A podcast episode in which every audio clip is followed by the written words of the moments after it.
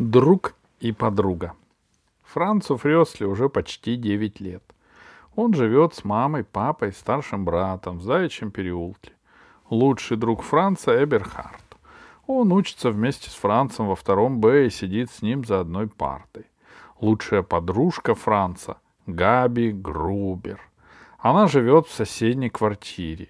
Габи тоже второклассница, только ходит не в Б-класс, а в А. После школы Франц идет к Габи и остается у нее, пока его папа и мама не придут с работы. А Габи часто говорит, «Моя мама и для Франца мама, дневная».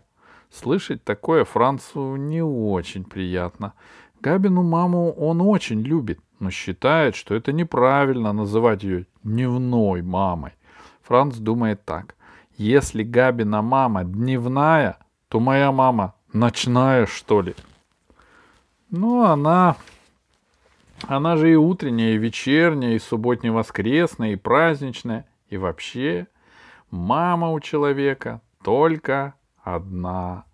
Но все это Франц думает про себя. Вслух он ничего такого не говорит, потому что Габи не переносит, когда ей возражают.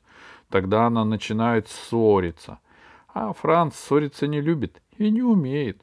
Тут ему до Габи далеко. Она может ругаться долго-долго, без передышки. И Францу не удается даже слова вставить, но он уже привык, что все должно быть так, как хочет Габи, и почти никогда на это не обижается. Франц рад, что Габи ходит в другой класс, потому что она считает, что Францу никакие другие друзья, кроме нее, не нужны, и, наверное, помешала бы дружбе с Эберхардом. Она называет его жиртрест безмозглый. Ну, у Берхарда мозги очень даже есть, и он совсем не жиртрест.